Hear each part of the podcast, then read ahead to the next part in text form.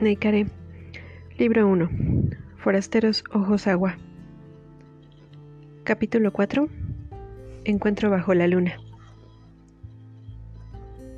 La multitud estaba impaciente. Querían conocer a los hombres que habían provocado aquella asamblea tan repentina. Querían saber el porqué de su nombre.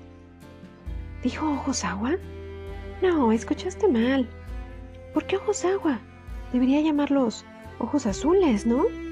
¿De qué está hablando? Las siete figuras caminaron hacia adelante para que la gente pudiera verlas mejor. Los presentes se callaron por un momento. De lejos, la única diferencia de aquellos hombres era su tamaño. Al parecer nadie había notado los extraños ojos que les daban su nombre. Todos creían que hubiera sido mejor llamarlos ojos azules para evitar el dramatismo. Las personas comenzaron a aplaudir como muestra de haberlos recibido bien, pero la verdad, hablaban en voz baja de que el pueblo no podía albergar a bárbaros como esos. Sus ropas grandes, sucias y sus cabellos descuidados no les daban una muy buena apariencia. Alazán se disponía a hablar una vez que la gente terminó de aplaudir.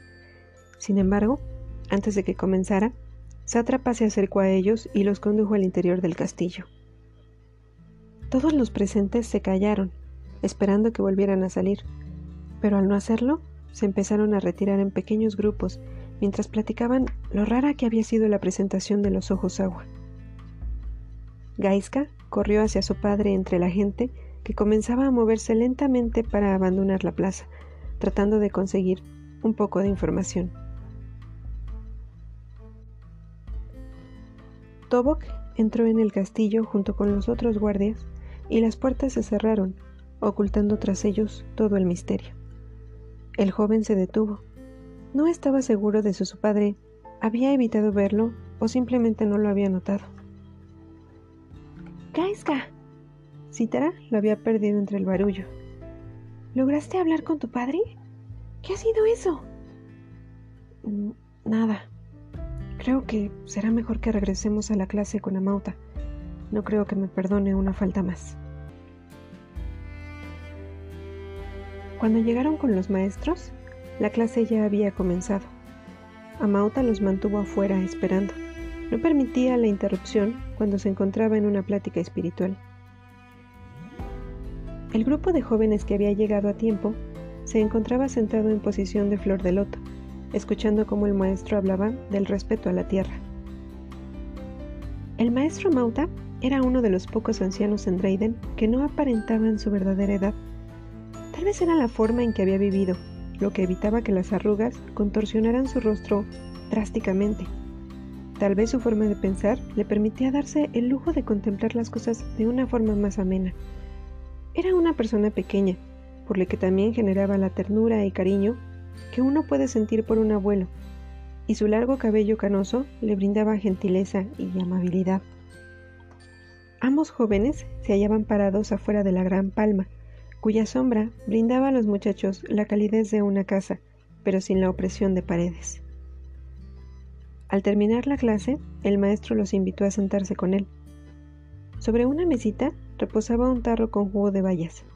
Lo tomó y ofreció a los chicos dos rústicos cuencos de cáscara con jugo. Es una falta de respeto llegar a una cita tarde, les decía tranquilamente mientras tomaban sus cuencos. Los jóvenes se veían apenados. A veces preferían que Amauta los regañara antes de sentir que lo decepcionaban. Su cariño hacia él se hacía presente desde el momento en que tomaban su primera clase. Puedo ver por esa mirada tuya que el motivo por el que nos abandonaste desde hace tiempo no fue tan fructífero como tú esperabas. Gaiska lo miró. Él siempre sabía lo que pasaba por su mente. No se podía engañar al sabio. Maestro Mauta, siento haber faltado. Pensé que lograría mi objetivo si tomaba algo de tiempo de sus clases para practicar.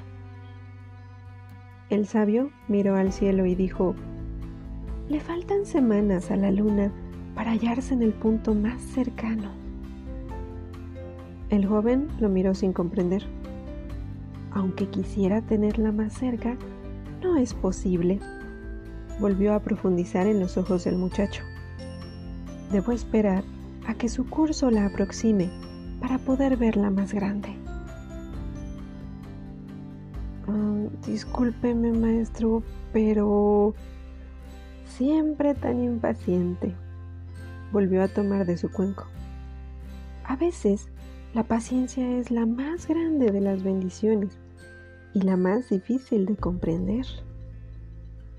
Gaiska se mantuvo callado. Ya lo había interrumpido.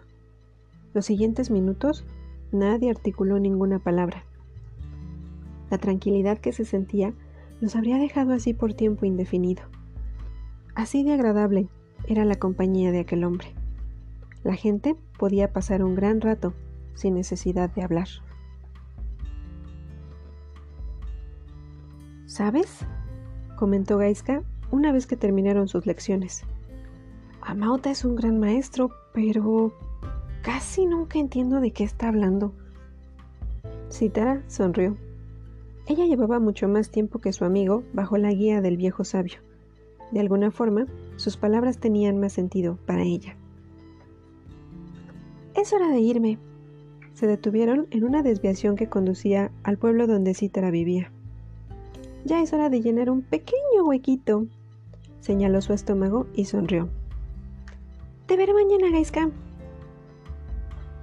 Los padres de Cítara eran, al igual que ella, ilusionistas pero su experiencia los había llevado a presentarse con un grupo de gente con grandes habilidades en la compañía de Circo Tornasol, por lo que recorrían varios poblados haciendo presentaciones. Cítara vivía con un grupo de jóvenes en situaciones similares.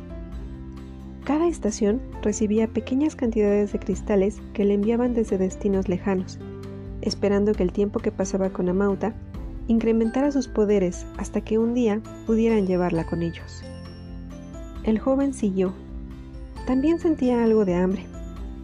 A diferencia de su amiga, él comería solo.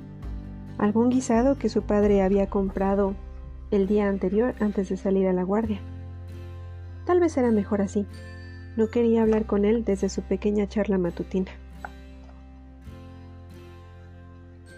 Abrió la puerta y un olor a comida le abrió el apetito aún más. Parado junto al fuego se encontraba su padre. Gaiska no esperaba tener que estar con él sino hasta la noche. Papá, dijo extrañado de encontrarlo despierto. Pensé que descansarías. He descansado lo suficiente. Tomó un plato y lo sirvió. ¿Vienes de las clases? Claro, es al único lugar al que asisto. Se sentó en la mesa sintiéndose nervioso por la pregunta. Su padre también se había sentado con una porción para él. Supongo que últimamente las clases se han tornado bastante activas. Eh, hemos estado con Amauta. Es extraño que digas eso. Tomó un pedazo de pan. Al entregarme los resultados de las pruebas, ¿con qué nombre crees que me encontré? Kaiska ya sabía el sentido de la conversación de su padre. Así que... comenzó. Decidiste volver a hacer la prueba. ¿Cuál es tu problema con que haga la prueba? Empujó su plato hacia adelante. No lo entiendo, Gaiska, respondió Tobok ante la respuesta de su hijo. Siempre he tratado de que tengas lo mejor y te he dado toda la libertad para que puedas hacer lo que quieras. Tal vez no tendrás una vida llena de lujos, pero eres libre de decidir por ti mismo tu futuro. Lo miró con ojos de cariño sin que el joven se diera cuenta. La vida de vigilante no te hará feliz. Te conozco. Tú no entiendes nada. Gaiska estaba muy molesto. Se levantó de la mesa. Ni siquiera sabes qué es lo que quiero. Hijo, si es por la hija del regente... No es por eso, respondió apoyándose en la silla. ¿Lo ves? No me conoces lo suficiente para saber qué quiero. El joven se quedó callado mirando hacia el suelo. Estas últimas palabras hirieron a Tobok profundamente. ¿Y qué es lo que quieres? le preguntó. Porque lo que tu madre y yo queríamos para ti es algo más que una mísera vida de guardia. Se tocó la frente con la mano, recordando. Ella y yo sabíamos que no queríamos ese peso sobre ti. Sé que eres más inteligente que todos los que custodian el palacio, juntos. Su voz se había elevado considerablemente. Se detuvo para mirar a su hijo. ¿No lo entiendes? Bajó un poco más la voz. Puede ser más que eso. ¿Y qué quieres que sea? La voz del muchacho también se levantó. No puedo ser como Cítara o como Amauta, si es lo que tienes en mente. ¿Por qué no puedes ser como los demás padres, que están orgullosos de que sus hijos sean lo que ellos son? Tal vez así sentirías más aprecio por mí. ¿Aprecio? contestó Tobok, bajando la voz, mientras también se levantaba de la mesa. Eres mi hijo. Te amo como eres, y lo seguiré haciendo, hagas lo que hagas. No, soy el hijo que no es lo que quieres que sea. Eres el hijo que aún no descubre el potencial que tiene, pero como tu padre, confío en que lo harás. Gaiska dio media vuelta y salió de la casa solo con sus pensamientos. El chico se dirigió hacia el bosque, donde los árboles eran más cercanos. Ya tenía suficiente con no ser aceptado como guardia no necesitaba que su padre le diera una explicación de por qué. El viento que soplaba lentamente en los árboles le hacía sentirse mejor, lo tranquilizaba. Iba ahí siempre que necesitaba paz interior. Sentía que la naturaleza lo entendía. Era la única capaz de darle apoyo. En ocasiones, Gaiska sentía tanto contacto con ella que podía jurar que le hablaba para darle ánimos con la voz de una mujer. Fue entrada la noche cuando el joven regresó a su casa, hambriento y cansado de tanto divagar. Pensó que tal vez se volvería a enfrentar con su padre.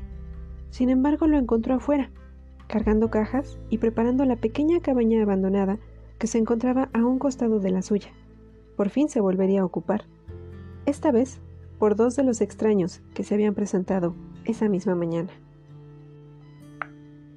Gaiska pudo verlos de cerca por fin el más alto cargaba cinco cajas a la vez, llenas de ropas que le habían brindado, y algunos alimentos también otorgados seguramente por el senescal.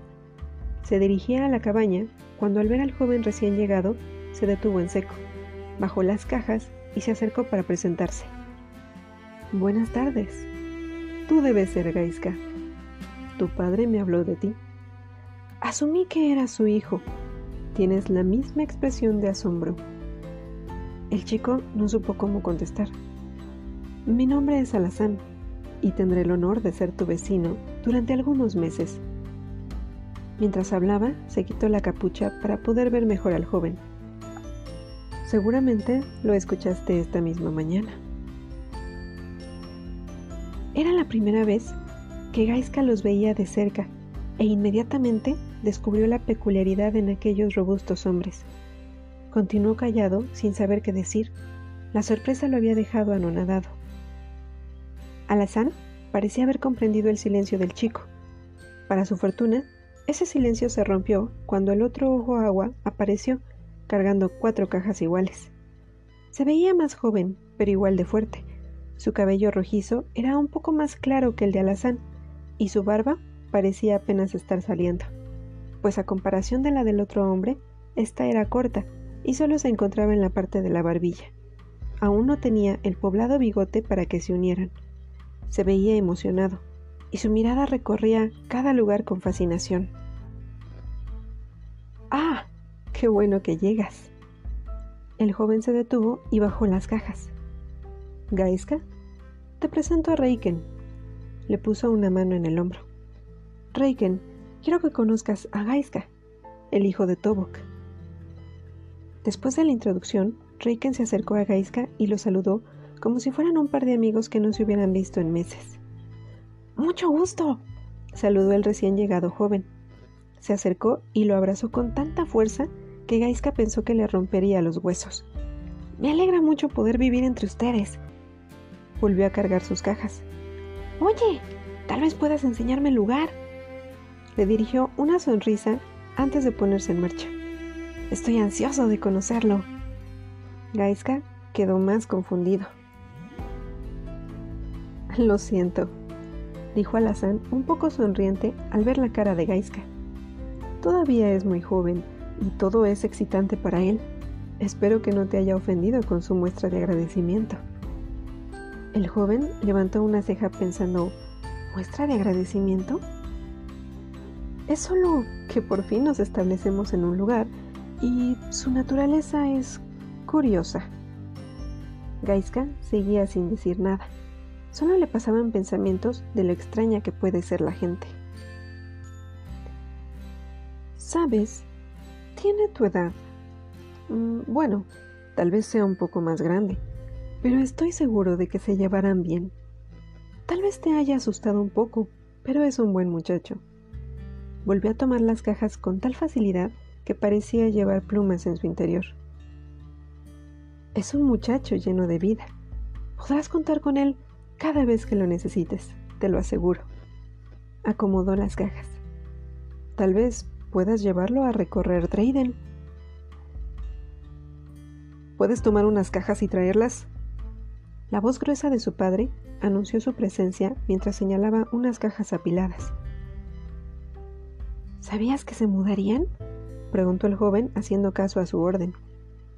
Fue idea mía. El joven agradecía la presencia de los ojos agua. Eran tema de conversación que salía del pequeño incidente antes de su apresurada salida. No sabemos nada de ellos. Parecen bastante... Es mejor tener a nuestros enemigos cerca, vigilados. Entonces sospechas de ellos. Dejó la caja en el piso. Su visita fue inesperada. De ahora en adelante, miró a los hombres entrar en la cabaña. Nada más lo será. Hay demasiada comida en esto, se quejó Gaiska al tratar de levantar un balde con frutas verdes.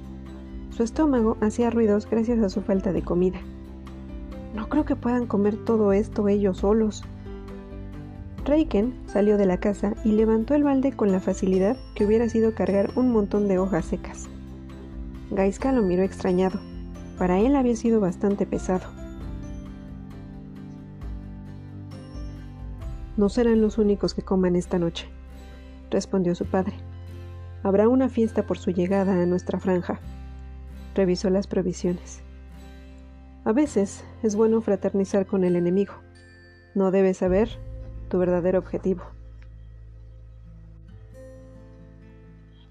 Esa noche, en la región donde se habían establecido Alazán y Reiken, se llevó a cabo la celebración para recibir a los ojos agua que se quedarían entre ellos.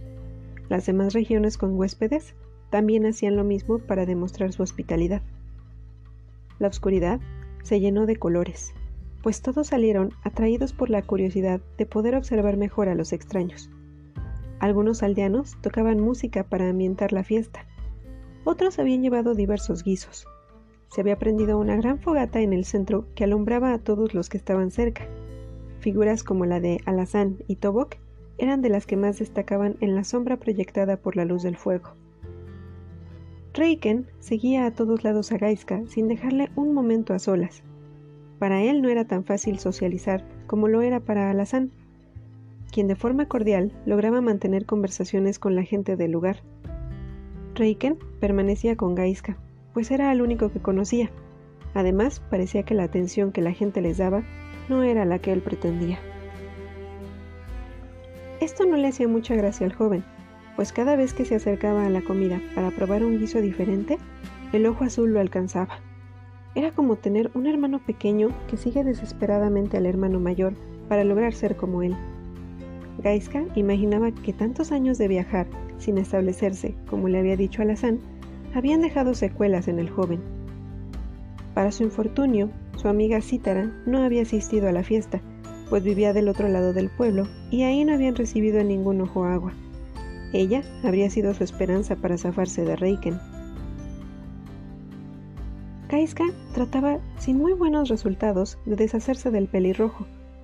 La mayoría de las veces lo distraía mostrándole algo para llamar su atención y luego corría a esconderse detrás de algún árbol y perdiéndose entre la gente.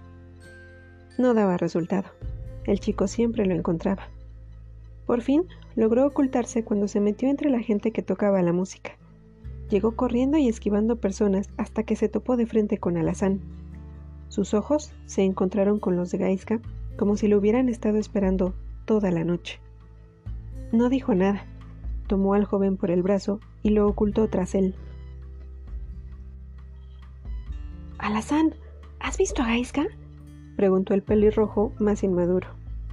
Gaiska estaba seguro de que el gran hombre delataría su posición, pero para su sorpresa, su gran escudo humano respondió: Creo haber visto a Gaiska en la mesa de guisos, mintió encubriéndolo.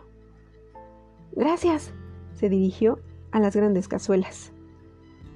Gaiska lo miró agradecido. Tuvo tiempo para salir del barullo entre los árboles y se internó en la oscuridad. El joven Drendy no sabía qué hacer. Podía pasar toda la noche oculto entre la maleza, pero al día siguiente pasaría por lo mismo con Reiken, a menos que se encontrara con su amiga primero y la convenciera de ilusionar al joven, haciéndolo creer que ambos eran rocas para pasar desapercibidos. Lo que fuera para evitar aquel molesto joven. Los pies de Gaiska divagaban tanto como su pensamiento. De pronto, olvidó dónde se encontraba. Volvió la vista para tratar de captar algún sonido que lo condujera de nuevo a la fiesta, pero nada. La luz del fuego se perdía entre tantos árboles. Por un momento pensó que tenía los ojos cerrados. De pronto, algo se movió entre las ramas y lo alertó.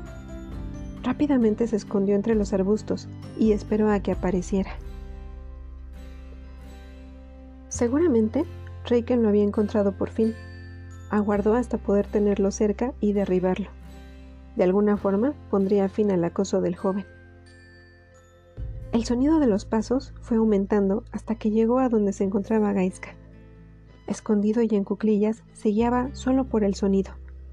Se levantó poco a poco y cuando tuvo una idea de en dónde se encontraba el otro joven, lo derribó por la espalda y lo tomó por las manos.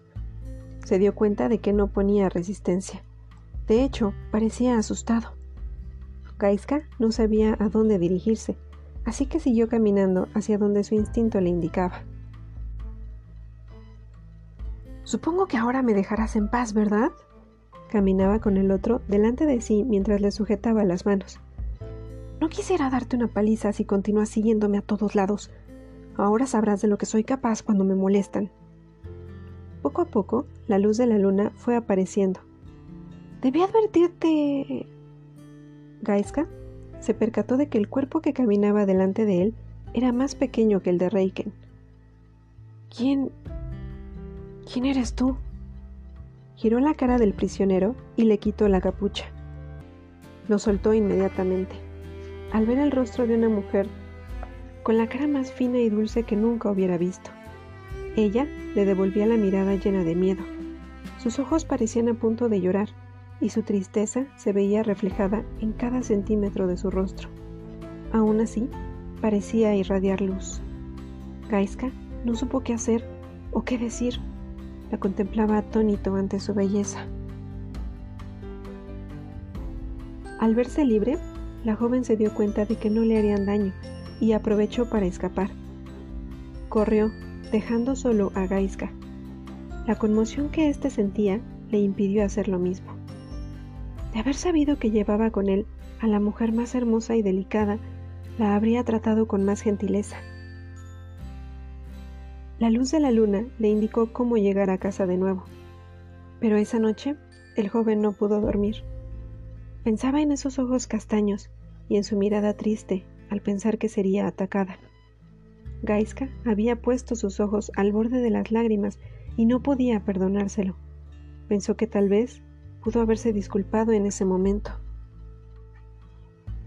A la mañana siguiente la buscaría por todo el pueblo para pedirle perdón y enmendar la mala noche que le había hecho pasar. Gaiska se encontraba tendido en su cama, mirando por la ventana de su habitación. observaba las estrellas y podía ver en cada una el reflejo de los ojos de aquella chica. No podía creer que la tuviera toda la noche junto a él y hubiera desperdiciado el pequeño instante de luz para hablarle de forma tan golpeada. La noche se terminaba y el deseo de volver a verla apenas comenzaba.